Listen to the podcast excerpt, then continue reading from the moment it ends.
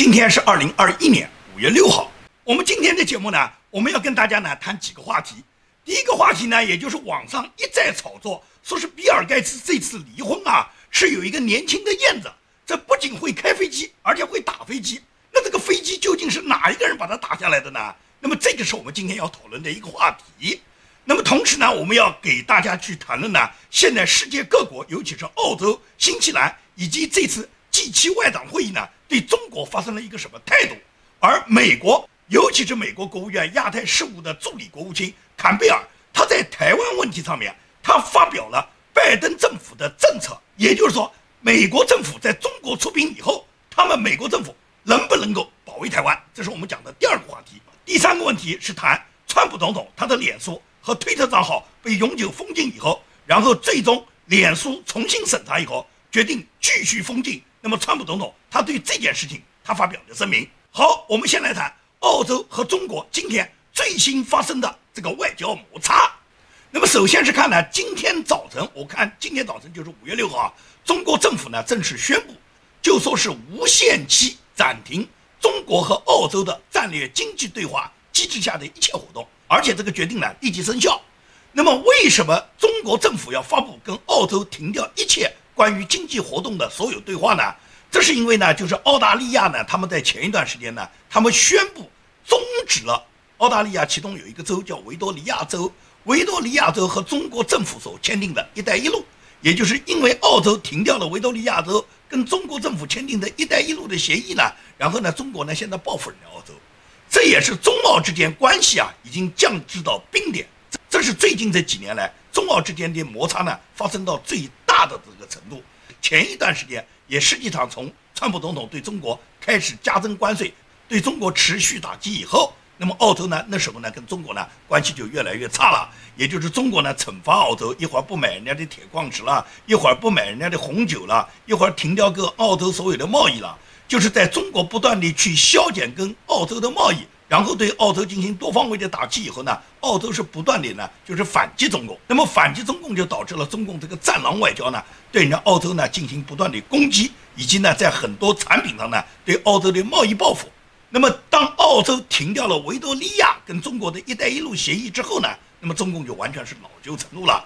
加上呢最近新西兰的态度的急剧变化。因为新西兰过去一直是跟中共呢，就是跑得很紧的。虽然新西兰跟澳洲呢，他们关系很近，他们靠在一起，他们的经济贸易往来很大。但是新西兰呢，自从中共加入 WTO 以后，也就是完全是把自己的经济呢对中共倾斜，倾斜到什么程度呢？也就是新西兰它跟中国的贸易啊，已经达到了它跟澳洲、跟日本、跟欧洲、跟美国这四个地区里面的贸易的总和呢，都没有跟中国贸易额度大。所以说，新西兰对中国的贸易呢，基本上可以讲叫百分之百的依赖。那么在百分之百依赖的情况下，新西兰显然就是跟着中国跑了。跟着中国跑，那新西兰就不可能继续发挥它这个五眼联盟的这个作用。所以说，五眼联盟本来是包含新西兰的，也就是相当一段时间，美国是考虑要把新西兰从五眼联盟里面踢出去，把日本加进来的。那么新西兰在受到美国对它的压力，尤其是国际社会对它的压力，加上它的邻居就是澳大利亚对新西兰，它一贯跟中共绥靖的态度严重不满以后，新西兰现在调整了它的战略。最近新西兰的总理已经明确宣布，跟中国因为价值观不合，不再依赖中国的经济，也不可能因为跟中国的贸易就丧失新西兰的价值观，丧失新西兰对中国人权的批评。那么在新西兰转舵以后，中共一直认为呢是澳洲在背后作祟。所以呢，中共呢，他惩治新西兰的同时呢，更重的呢，去惩治澳洲。那澳洲不在乎你中共的所谓惩治啊，澳洲它自身的经济相当的发达，澳洲自己有很多能源是中共依赖的。可以讲，澳洲光把留学和奶粉这两样对中国大陆停掉，就把中共的权贵呢，就把他们整死了一半。因为中共大部分的权贵家庭在中国，如果生活条件比较好的家庭，都依赖于澳大利亚的奶粉的。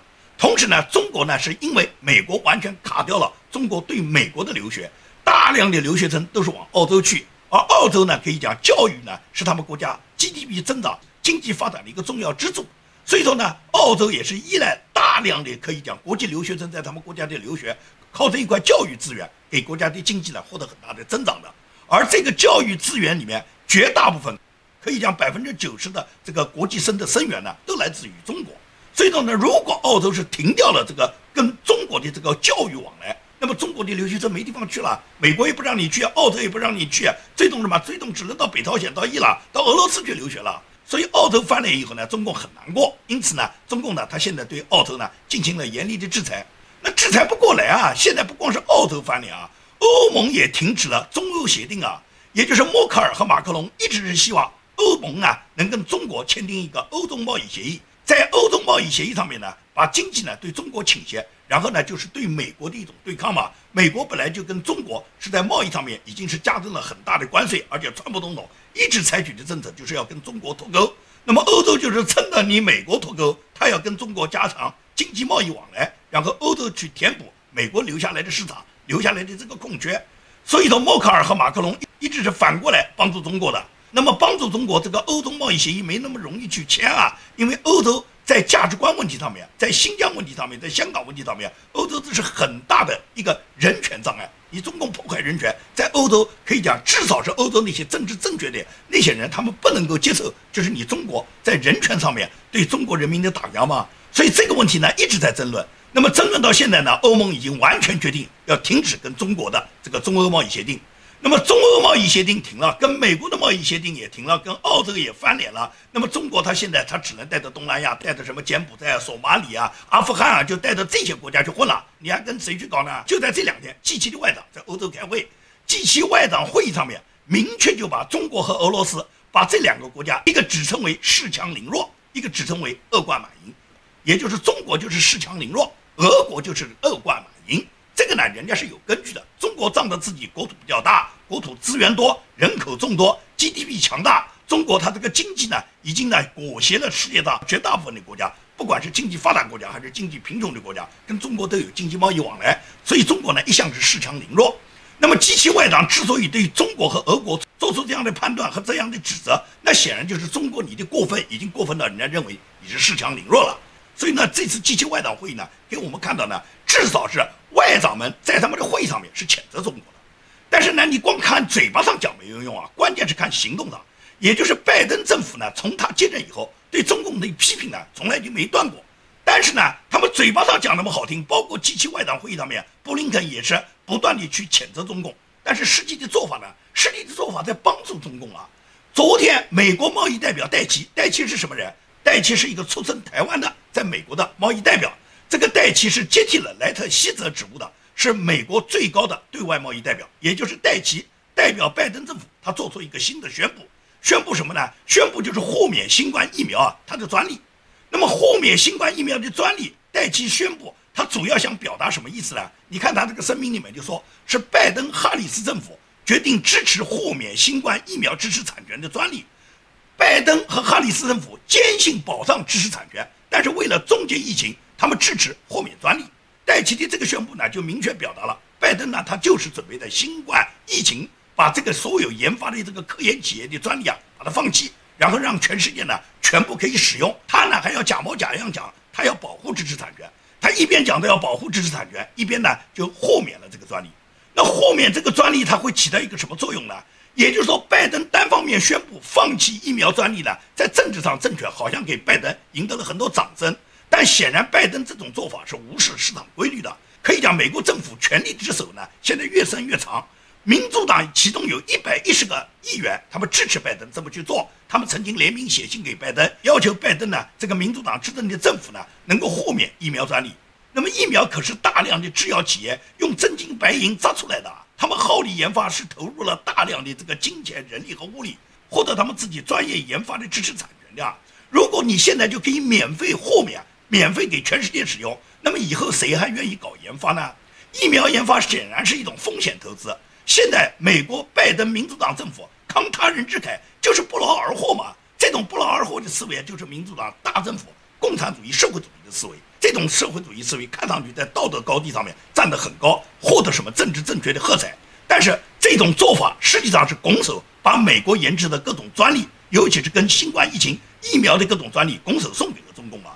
中共想偷这个专利，现在都偷不到啊！但是呢，现在拜登白白送，拜登白白送就意味着整个这个专利讲起来对全世界豁免，实际上是对中国豁免，因为最大的受益者是中共嘛。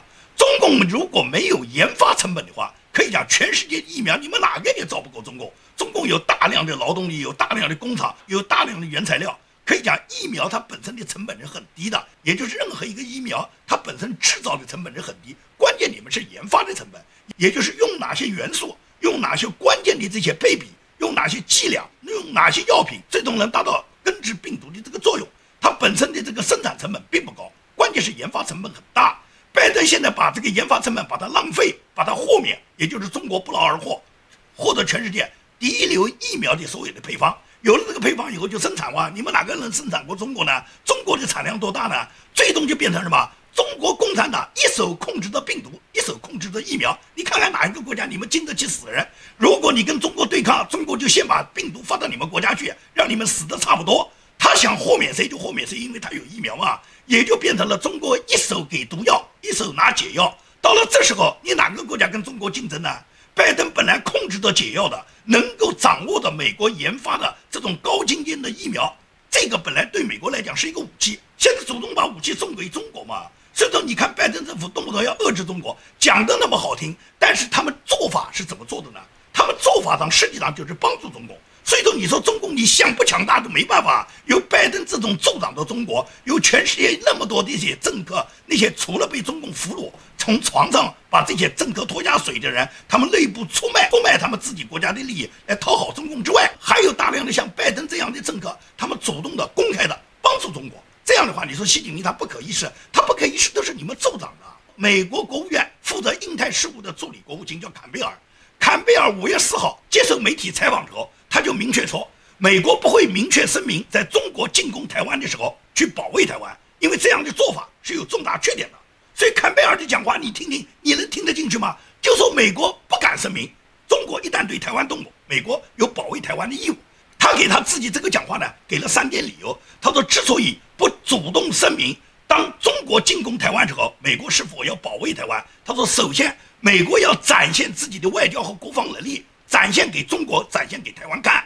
我不知道你展现的目的是什么。你给中国看，给台湾看，就表示你美国很强大。美国是强大，没有人否认。但是这种强大如果不用在保卫台湾上，不用在对付中共上面，这种强大你不就是一个摆设吗？只是给中国看看而已。而中国不在乎你美国强大，你美国再强大，我又不是打你美国，我打台湾。所以说，我不知道坎贝尔讲的要让美国在外交和国防上向中国、向台湾展示美国的强大，能达到什么目的？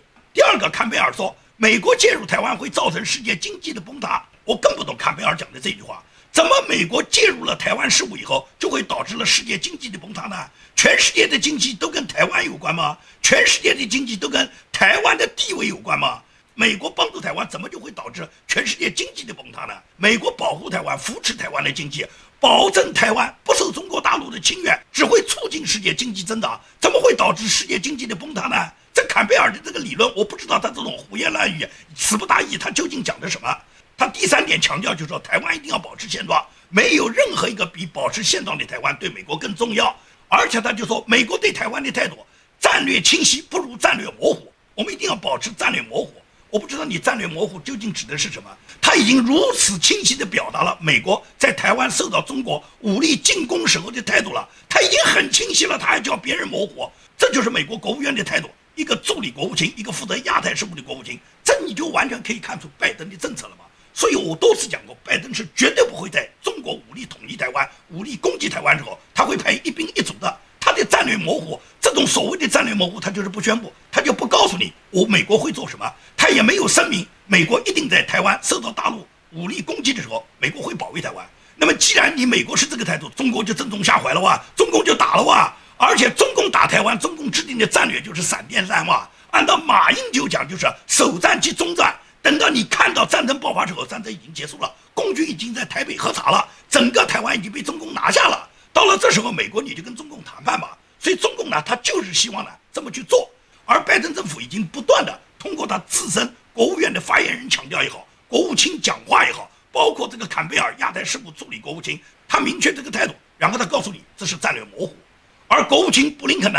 国务卿布林肯在拜登政府上任百日之际，他接受了美国哥伦比亚广播公司的采访。在这个采访中呢，他明确就表示，美国不试图遏制中国的崛起，他只是警告中共呢，在各方面表现出很多的对抗性，在国内呢，更多的打压了一些异议人士，在海外外交上面咄咄逼人，这种战狼外交嘛，布林肯显然是看到嘛。但他说，拜登政府的政策是不谋求跟中国的对抗，把中国只是视为战略竞争对手，而且军事对抗不符合中美两国的利益。你看看拜登政府是怎么为中国考虑的？他们忧心忡忡啊，首先要考虑中国的利益啊，因为军事对抗不符合中美两国的利益嘛。首先要把中国的利益考虑进去嘛，也考虑到美国不愿意对抗嘛。实际上，川普总统是美国优先，只考虑你美国的利益，谁管你中国的利益啊？保证了你中国的利益，考虑了你中国的利益，就没有美国人的利益了。美国人的利益就建立在什么？中国绝对不能侵犯美国，中国不能占取美国任何利益。美国优先，美国强大，美国就需要把中国遏制。这是川普总统的政策，但是到了拜登这边呢，他要考虑符合中美两国的利益，所以说不能选择军事对抗，军事对抗不符合中美两国的政治利益，对中国就是要战略忍耐，就是要战略模糊，对中国不搞对抗，然后呢把中国视为竞争对手，这就是拜登政府对中国的政策。由于拜登这么清晰地表达了对中国的所有他的战略政策以后，所以说我还是坚持我这个判断，我认为在二零二三年就是美国下一次。当他们进入大选阶段的时候，美国忙于自己国家大选的时候，习近平在二十大，在二零二二年在二十大已经连任以后，习近平经过一年的准备以后，习近平会在二零二三年到二零二四年美国大选，在整个大选之前换届的这一年，在这个竞选的这个过程中，习近平会选择一个最佳的作战时机对台湾进攻。我觉得一定会这样。这个呢，可能是我个人的一个政治判断，判断的准不准，我们大家看，因为呢时间不会很长，但是中共一直是做。积极的公开准备的，包括习近平最近的讲话都不断地强调要开始准备备战，要开始准备打大仗。因为中共打大仗，一旦宣传就准备叫老百姓让他们奉献他们的韭菜，奉献他们的生命，所有的老百姓让你们上战场，让你们去充当炮灰。所以呢，中共就不断的去歌颂这些当炮灰的英雄，目的是什么？中共就是要把这些草民这种爱国热情调动起来，然后造成公台的最主要的一个宣传气氛，让全国人民在习近平的率领下。然后最终他们积极的攻占台湾，他们说要收回祖国的宝岛，习近平他就不惜跟台湾一战。但是我跟大家讲，不要太悲观，因为习近平攻打台湾那一天，就是习近平共产党灭亡的那一天。我实际上是知道习近平是嘴巴上狠，真正敢不敢打，能不能打，习近平只是有贼心，不一定有贼胆。因为真的习近平跟台湾进攻了，很可能就是打台湾的那天，不是像马英九所讲的首战即终战，首战是首战。但是中战是共产党中，而不是台湾中。好，我们谈我们今天节目的第二个内容，也就是脸书啊。脸书昨天装模作样，由他的这个 Facebook 审查委员会宣布，说是维持脸书对川普总统永久封禁账号的这个决定。我呢以前认为呢，这个中国经常会干这个事，就说他们呢想做一个什么决定，然后他们指派他们自己的一个部门为这个决定呢做出一个什么审查，审查完了以后，然后维护这个决定。我认为美国肯定是由第三方委员会、第三方的一个决策机构来审查脸书封禁川普总统账号的，他这个决定是否正确。但是呢，现在来了一个脸书审查委员会，他做出的决定，他说是维持 Facebook 对川普总统他的脸书账号永久封禁的决定，而且呢，他还煞有介事就说要求脸书公司在六个月之内去审查、重新审查川普总统关于他。封禁账号的这个决定是否呢合理合法？如果说是不合理不合法呢，那么六个月以后可以考虑呢，就是开放他的解禁。我不知道脸书他自说自话，他来做这件事，他能达到一个什么目的？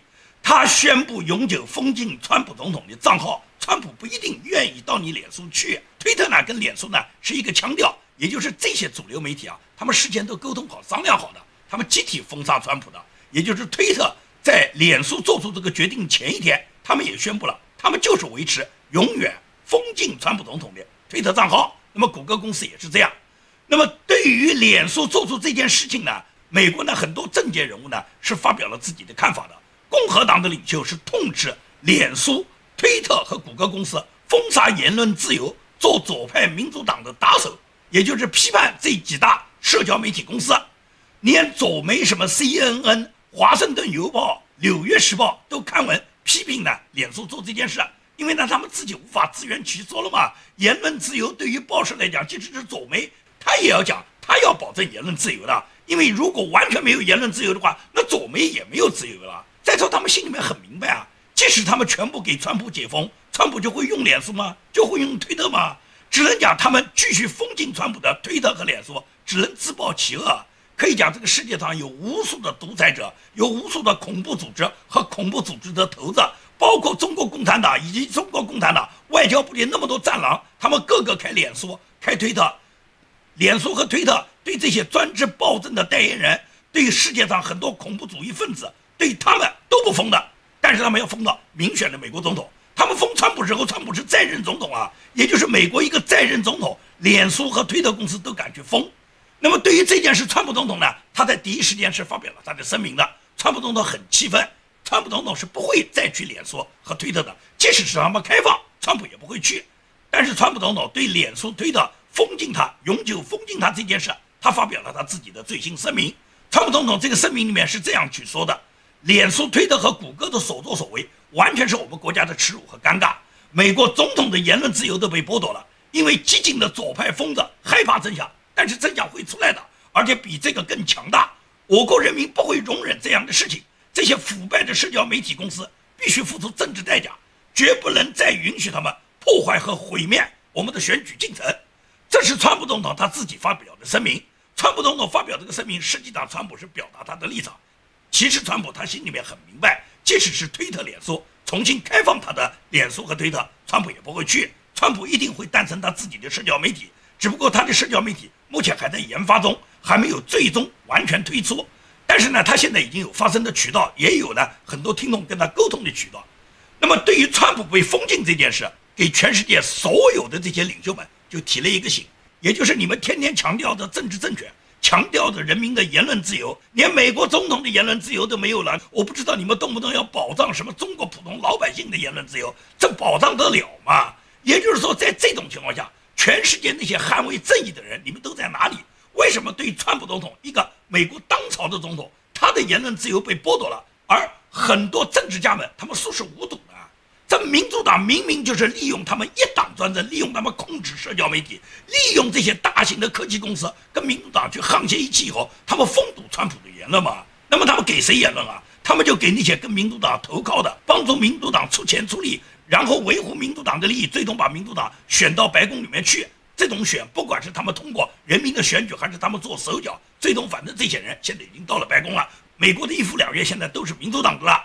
那么，既然民主党你控制了一夫两院，那么你给人民带来了什么民主自由？带来了多少言论自由呢？现在要么是下掉人民的枪了，要么是把非法移民全部引进了，要么在全国就是开展把大量监狱里面的囚犯全部放出来了。我不知道这些政策你究竟是促进美国发展、保障美国的经济繁荣，还是在毁坏美国的民主价值观呢？为什么这个世界上的世界首富，无论是前首富比尔盖茨，还是后来的首富贝佐斯啦，他们都那么拥护民主党呢？是因为他们跟民主党是一个鼻孔出气的，他们所有的丑闻，民主党是帮他们掩盖的。民主党的左媒是不会报道他们那些肮脏的、背后不为人知的那些事情，但是他们会去封禁川普总统。那个比尔盖茨现在离婚了，可以讲引起了他微软的股票大跌。为什么引起微软股票大跌啊？这个里面很多人都说是中国的一个女燕子在里面起的功劳。这个女燕子是不是真实的，现在还很难说，因为连中国官媒他都已经再一次。提醒了大家，说是美国福克斯新闻在炒作这个比尔盖茨，他之所以离婚，是有一个中国女生介入。这个中国女生叫王泽，王泽是个什么人？网上把这个王泽说的是非常玄乎的，说是传说让比尔盖茨能够离婚的这个王泽是非常非常神秘的一个人，神秘到什么地步呢？把他形容说他会六国语言，他会开飞机，喜欢射击，开过餐馆，当过空姐。他是现场直译的口译员，他熟知核能的发电项目。他最后是在比尔盖茨的基金会，他一直在那工作，而且工作到现在，没有人知道他的家庭背景。很多网友猜是不是中国派出来的哪一家飞过来的燕子？那么有些网友还不懂什么叫燕子了。燕子实际上是苏联克格勃时期训练的所有女特务，这些女特务就叫燕子。也就是这个王泽是不是一个燕子，我们现在不能确定。网上现在不断地在炒作他，连美国福克斯新闻都已经在报道，而且中国的官媒包括《环球时报》，他都说哟，福克斯都在炒作，看来是有那么回事了。也就是比尔盖茨很可能是被燕子俘虏了，因为这个燕子本事很大，他会六国外语啊，会开飞机啊，会不会开飞机不重要，会打飞机很重要。像比尔盖茨这个老飞机，就一定要有个嫩模去操作。所以说呢。比尔盖茨的这个呢还在发酵。他后续情况什么呢？我们根据后续情况的报道呢，我们再去谈是不是真的是有燕子把比尔盖茨把他搞定了。但是呢，如果被俘虏呢，也一点不奇怪，因为在美国很多这些名人大亨，包括传媒的媒体大亨，默多克嘛，默多克被邓文迪拿下了哇，包括驻华大使骆家辉，骆家辉也被中国女人拿下了嘛，因为回去就离婚了嘛，默多克也离婚了嘛，比尔盖茨也离婚了嘛。那么比尔盖茨身边出现的这个人，是不是像邓文迪这样的人，我们不好说。中国究竟派出了多少像邓文迪这样搞定世界政要、搞定世界顶级首富、搞定世界传媒大亨？现在呢，这样的人肯定中国派出了是不止一个邓文迪。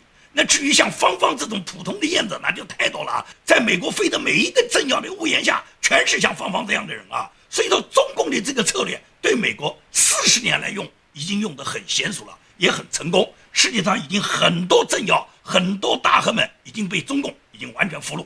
所以中共有那么多人在帮助他，这都是暗中帮助。还有像拜登这种明的帮助的，所以中共就不可一世。你叫习近平不膨胀都不行啊！习近平认为全世界都在拥戴我，我这时候还不君临天下，还不搞世界命运共同体，我还不一统江山，不把红旗插遍全球，还更待何时啊？所以说，习近平他现在信心满满。那么下面就是习近平他信心爆棚，爆棚的那天就是习近平开始进攻，而进攻的那天首战就是中战，首战是对台湾战。终战就是共产党忠于他的坟墓，忠于这一战，共产党消灭，共产党灭亡。